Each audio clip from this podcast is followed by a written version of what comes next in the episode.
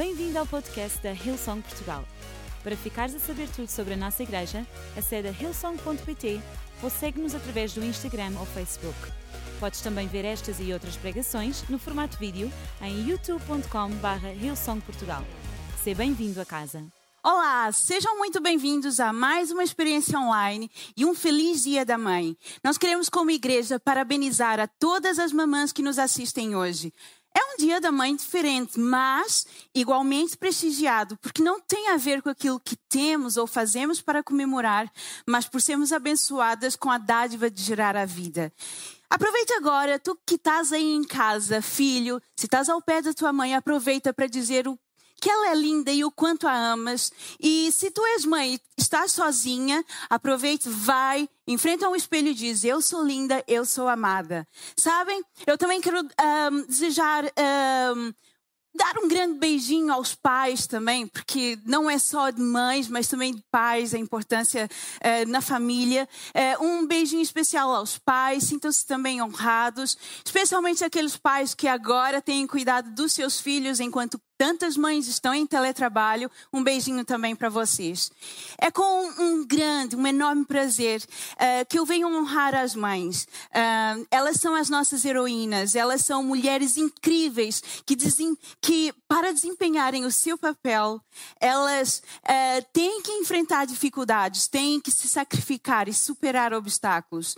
E eu dou especial honra às mulheres que, às mães, que em favor dos seus filhos, muitas vezes privam-se de coisas até mesmo necessárias em momentos de escassez financeira. Também há as mães, aquelas que uh, sozinha lideram a batalha pelo bem-estar dos filhos, é, em famílias monoparentais, vocês também são dignas de honra.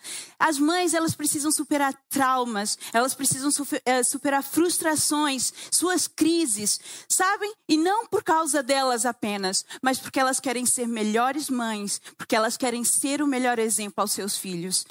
Dou honra também às mães que superam os seus traumas, frustrações, às mães que superam as suas crises, e não apenas por elas, mas porque elas querem ser melhores como mãe, porque elas querem dar o melhor exemplo aos seus filhos. As mães também que vocês já devem ter ouvido alguma mãe dizer: sabe, depois que eu tive a minha filha ou meu filho, eu mudei. Eu deixei maus hábitos. Eu mudei a minha maneira de pensar. Eu, eu mudei o meu estilo de vida por causa do meu filho. Há mesmo um provérbio que diz que se um filho não mudar, a nós nada mais muda. Eu ainda acredito que Deus pode mudar. Mas também quero dar honra às mães, e esse é complicado. As mães que vencem o anseio pelo perfeccionismo. É, elas, elas conseguem vencer quando elas descobrem que não podem controlar todas as coisas. A essas mães também elas merecem honra. Honro também as mães que humildemente sabem que podem aprender com seus filhos, aprender que as coisas pequenas trazem felicidade, aprender que genuinidade é algo que deve ser recuperado. Aprendem a perdoar, mas aprendem também a pedir perdão, porque mães mesmo querendo acertar, as mães erram. E uma dupla honra agora àquelas mães que, apesar de tudo, e esse tudo muitas vezes vem com angústia e lágrimas, apesar desse tudo, essas mães nunca desistem. Uma dupla honra a vocês. E hoje quero falar também acerca é, de, mãe, de, uma mãe, né, uma, uma, história de uma mãe. Na Bíblia, um, é uma super mãe. Ela enfrentou uh, uma um período de adversidade e mesmo assim ela conseguiu ser vitoriosa porque confiava em Deus. E ela é um exemplo para todas nós. Um, acompanhe comigo, leia comigo em uh, Êxodo, no capítulo 15. O texto é um pouco comprido, mas é uma história interessante. Eu sei que você uh, vai gostar disso também. A Bíblia diz assim: o rei do Egito ordenou às parteiras dos hebreus, que se chamavam Sifrá e Puá, quando vocês ajudarem as hebreias a dar à luz, Verifiquem se é menino. Se for, matem-no. Se for menina, deixem-na viver.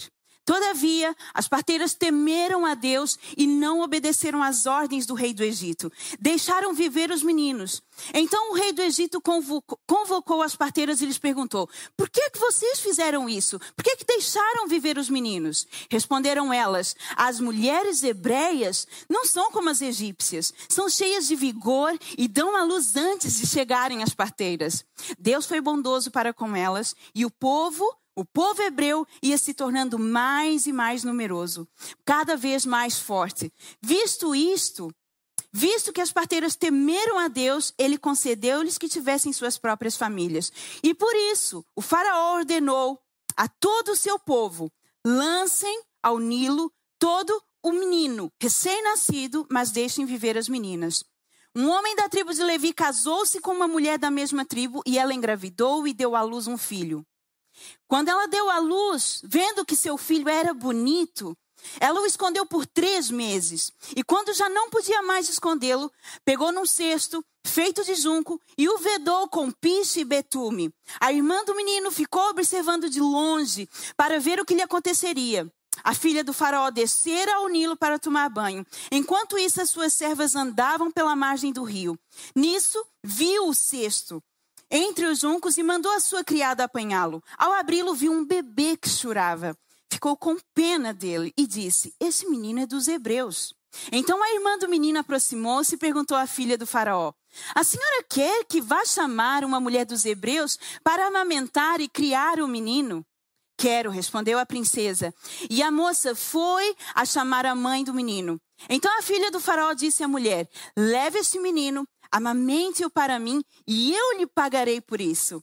A mulher levou o menino e o amamentou. Tendo o menino crescido, o lev... ela o levou à filha do faraó, que o adotou, e lhe deu o nome de Moisés, dizendo: Porque eu o tirei das águas.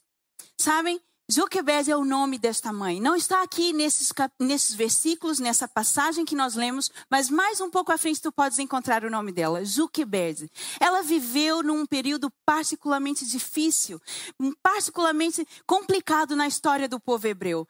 Joquebed nasceu escrava e ao dar à luz ao seu terceiro filho, vendo que era um rapaz, ela sabia que teria que matá-lo. Mas eu penso como mãe que Joquebed movida por uma compaixão materna e também por uma plena confiança em Deus, essa mulher enche-se de coragem. Essa mulher, ela usa habilmente os conhecimentos que tem e desafia o mal à sua volta, desafia o mal que está camuflado por autoridade, é a lei, a nova lei de Moisés. Colocar um bebê dentro de um cesto e deixá-lo à margem do Nilo eh, pode parecer loucura. Eu fico a pensar, e e se o cesto embatesse em algum barco, em algum obstáculo? E se o cesto fosse parar a mãos erradas? Porque afinal de contas, era no Nilo que os bebês eram afogados.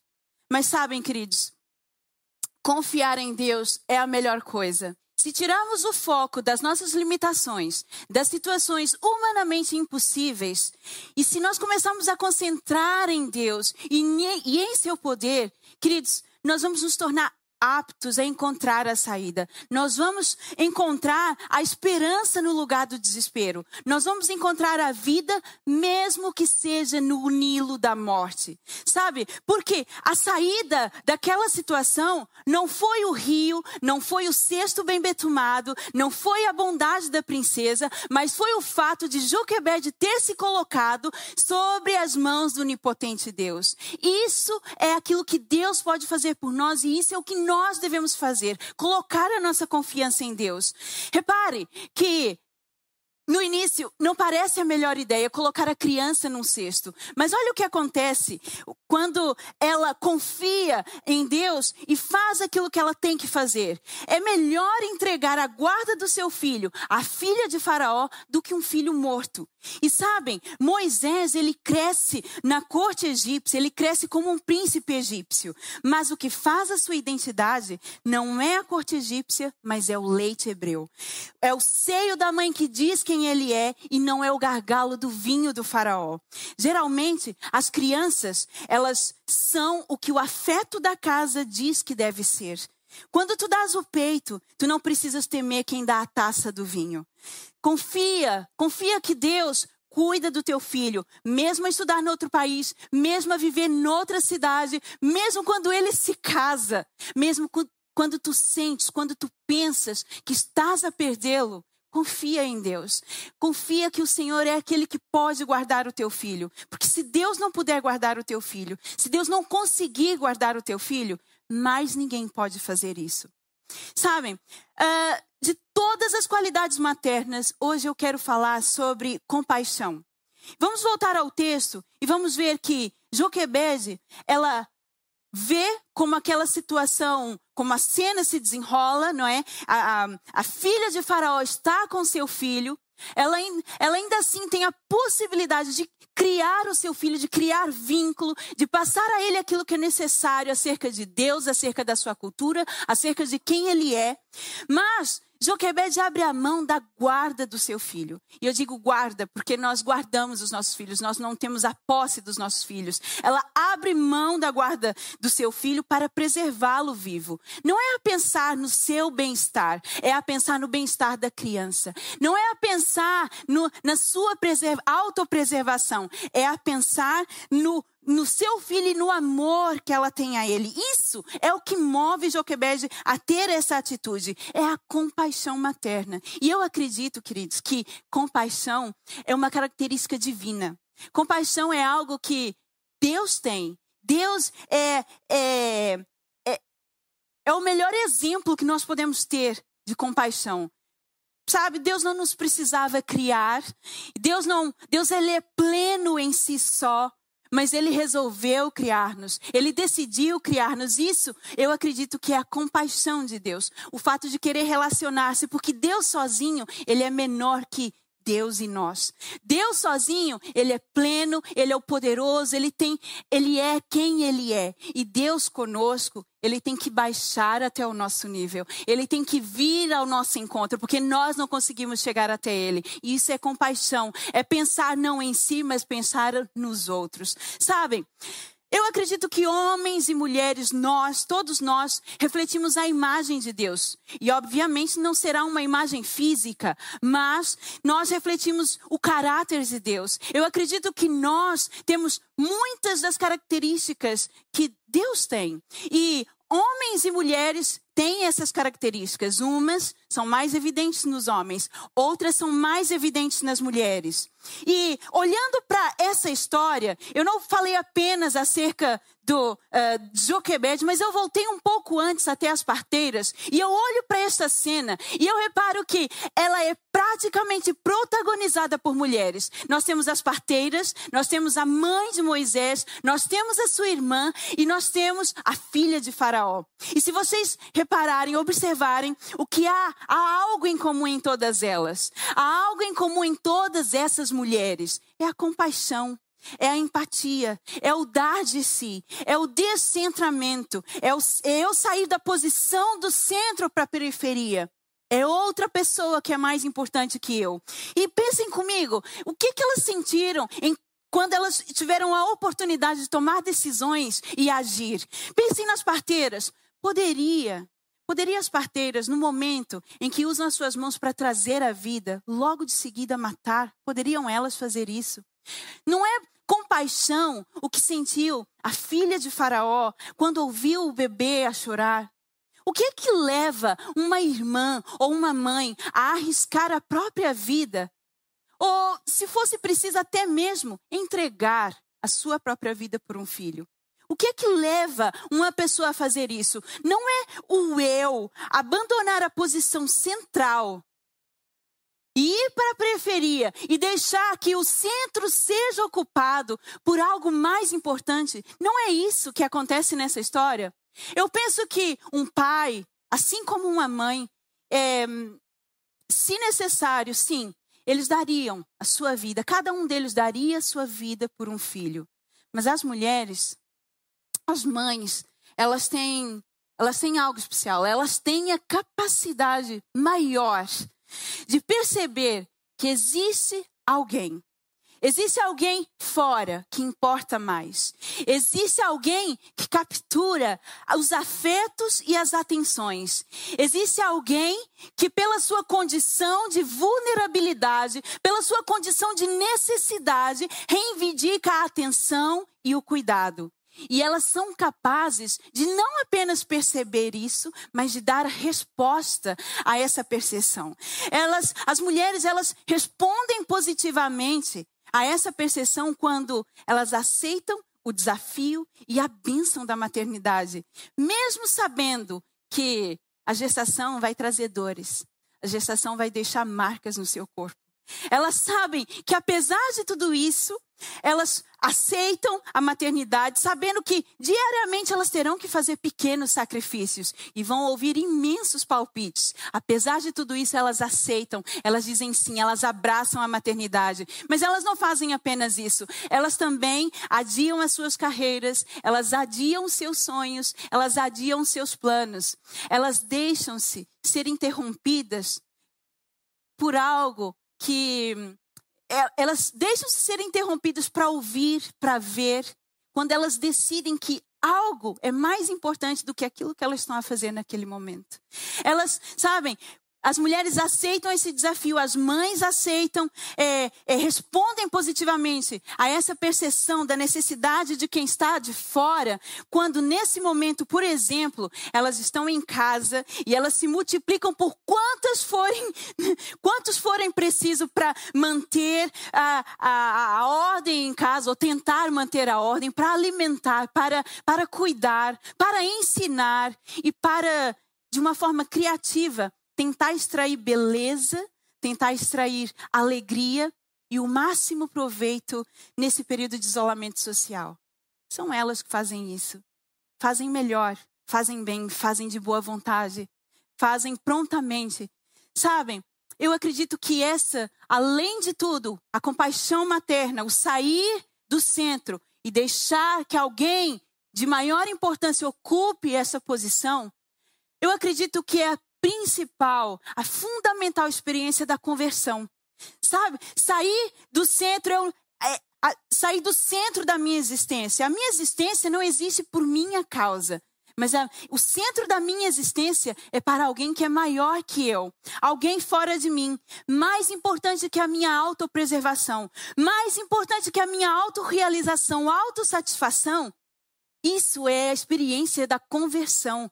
É por isso que Jesus diz em Lucas, no capítulo 9, no versículo 23, por exemplo, ele diz: Quem quiser vir após mim, negue-se a si mesmo, saia do centro, negue-se a si mesmo, porque há algo melhor, há algo maior, algo que te transcende e que precisa ocupar essa posição. Isso é Jesus. E, e, e ele leva isso tão a sério, e ele encarna encarna, ele, ele vive essa, essa experiência quando você, quando tu podes ver as folhas do Novo Testamento e ver os milagres e ver a vida de Jesus, é exatamente isso, é viver não para ele. Aliás, a Bíblia mesmo diz que ele esvaziou-se de si mesmo, esvaziou-se da sua glória, daquilo que ele podia e daquilo que ele era, para para vir ao nosso encontro. E ele veio, e o estilo de vida de Jesus é de um homem que vive para os outros, é de um homem que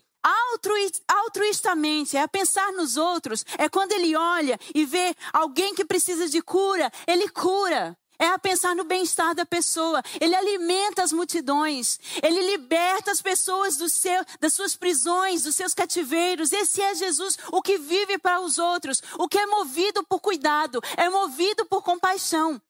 Sabem, eu sei que há um, escuridão no, no mundo em que nós vivemos. Há escuridão. E às vezes nós pensamos que as trevas avançam muito mais rápido que a luz. Mas é exatamente nesse mundo em que nós vivemos, é exatamente no momento em que nós pensamos dessa maneira que a beleza humana dá testemunho de que nenhuma maldade, por mais repugnante, por mais triste que ela seja, é capaz de apagar a centelha divina que Deus colocou, que vive no coração humano. Nada pode apagar a centelha divina que Deus colocou no coração do homem. Todorov é um filósofo búlgaro e ele escreveu um livro, é, Diante do Extremo. É um livro duro, um livro que mostra. Ele escreveu sobre relatos dos sobreviventes das, dos, dos campos de concentração nazi. E é um livro duro, mas ao mesmo tempo um livro de extrema beleza. Porque tu começas a ler o livro e ele vai relatando as atrocidades que acontecem quando as pessoas, diante de, de dificuldades extremas, elas ficam tão obcecadas pela sobrevivência e pelo mal que elas estão a sofrer, que elas são capazes de cometer as maiores maldades. E tu vais lendo um, uma página e outra e tu pensas, uau, é mesmo triste, o ser humano é mesmo um, pequeno em si mesmo. E você vai lendo uma página e outra e de repente, Todorov, ele começa a relatar a extrema beleza que nesses mesmos locais de morte e de extrema maldade, ele, ele relata coisas maravilhosamente belas de seres, de pessoas que são capazes de, nessa mesma dificuldade, nesse mesmo local, de tanta maldade, são capazes de, de fazer o maior bem, de fazer as melhores coisas que eles poderiam fazer. Sabem, há uma frase de uma sobrevivente polonesa e ela diz assim: é justamente porque encontramos fora de nós mesmos alguém a quem nos dedicarmos que preservamos a nossa humanidade. O meu convite, queridos, nessa, nessa manhã é que tu sejas alguém que tem a capacidade de ser sensível e de ser solidário. Alguém que é capaz de, de autodoar-se. Alguém que é capaz de orar e interceder. Alguém que é capaz de esquecer de, de, de si mesmo, porque se identifica tanto com o sofrimento de quem está ao seu redor. Nos dias em que nós vivemos, nossas crianças precisam de cuidado, as pessoas precisam de cuidado, os nossos relacionamentos precisam de cuidado, o mundo precisa de cuidado. E hoje, hoje é um dia que nós estamos aqui para levar esse cuidado. Quando nós é, nos disponibilizamos, quando nós estamos disponíveis para fazer o bem, para cuidar de outros, para praticar a compaixão, sabe o que, que nós estamos fazendo? Nós estamos a materializar Deus, a presença de Deus na vida uns dos outros. Olha que lindo isso. As pessoas sabem, nós materializamos Deus. As pessoas sabem quem Deus é ser, através de nós. Então, quando nós, é, enquanto nós cuidamos, nós estamos a refletir a imagem de Deus. Enquanto nós cuidamos, nós estamos a ser humanos. Sabem, hoje é o dia é, para lembrar de quem tu cuidas, mas também para lembrar de quem cuida de ti. E eu queria lembrar que Deus está a cuidar de nós em todo o tempo. Deus, ele tem o mundo em suas mãos. Eu li a história, uma parte da história de um povo uma parte de uma história que aconteceu na história. Mas hoje eu quero falar com vocês acerca do Deus da história, o Deus que tem o mundo em suas mãos e que nada fugiu do seu controle. Esse Deus que é soberano, que é onipotente, ele cuida de nós hoje, como tem cuidado desde os tempos antigos e como irá cuidar de forma contínua e abundante nas nossas vidas, de forma amorosa, ele vai cuidar de nós, ele vai cuidar de todas as pessoas deste mundo. Hoje agradecemos a Deus que de forma contínua e amorosa cuida de nós, cuida do seu povo e cuida de todas as pessoas desse mundo. Sabem? Esse Deus amoroso, esse Deus que cuida, ele está aqui hoje e quer relacionar-se conosco. E às vezes tu podes pensar e dizer, tu falas de um Deus que parece próximo, que cuida, que está presente, que está conosco, que tem compaixão, mas não é assim que eu sinto Deus. Eu não consigo, eu não, eu não sinto Deus assim, eu não vejo Deus assim.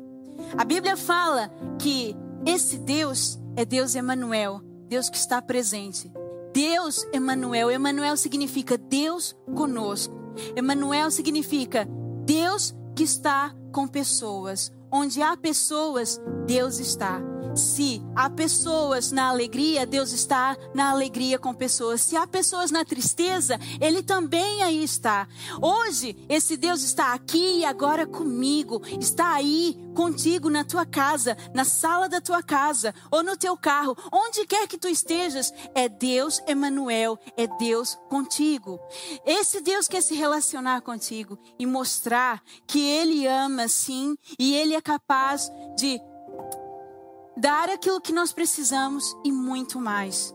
Se hoje tu, no teu coração, tem esse desejo de sentir que Deus está contigo, até mesmo porque hoje é o dia da mãe e nós, eu estou a exaltar uma característica que hum, nós como mãe temos e mas é de uma forma geral, nem sempre isso acontece assim.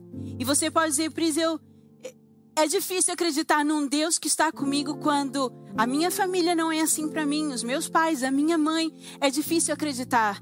É difícil, principalmente porque eu digo que nós materializamos a presença de Deus e a intenção de Deus, nós humanos. Mesmo assim, a Bíblia diz que você pode confiar no Senhor, porque ainda que uma mãe se esqueça do seu filho que ainda amamenta, ainda que uma mãe, ainda que um ser humano seja capaz de rejeitar nosso Deus, este Deus Emanuel, ele é amor e te encontra onde tu estás. Ele vai de encontro à tua necessidade, ele vai de encontro à tua vida e ele está aqui disponível para ti nessa manhã. Se tu hoje tens esse desejo de saber quem Deus é, de se relacionar com ele, de experimentar esse amor abundante, essa graça abundante, esse é o dia, esse é o momento. Podes acenar um, com a tua mão, podes manifestar esse desejo e nesse momento, eu quero orar por vocês. Todos vocês que, todos nós que queremos isso, eu queria que um, Deus nos abençoasse. Eu quero orar. Senhor, nesse momento, Pai, nós estamos aqui diante uh, da tua graça abundante.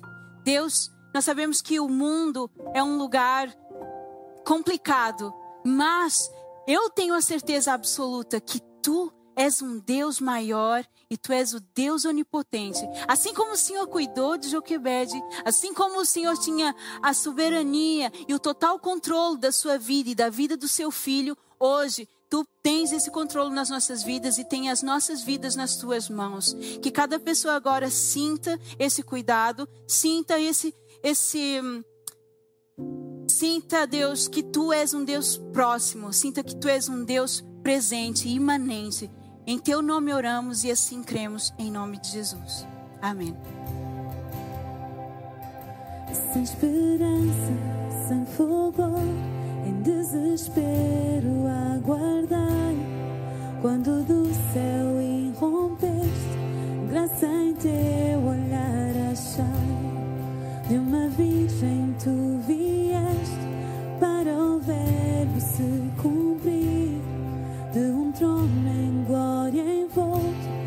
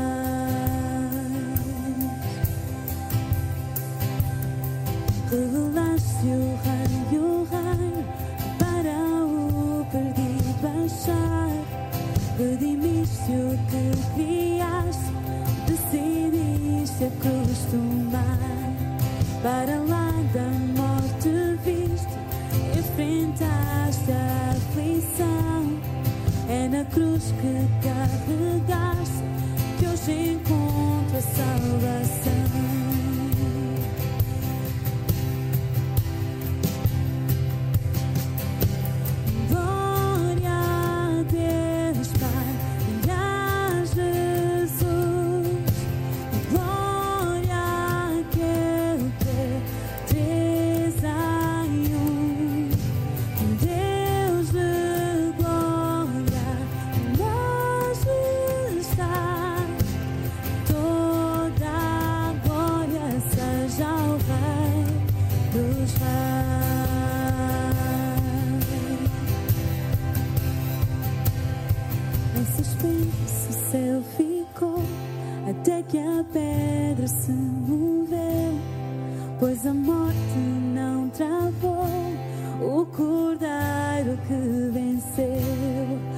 Nova vida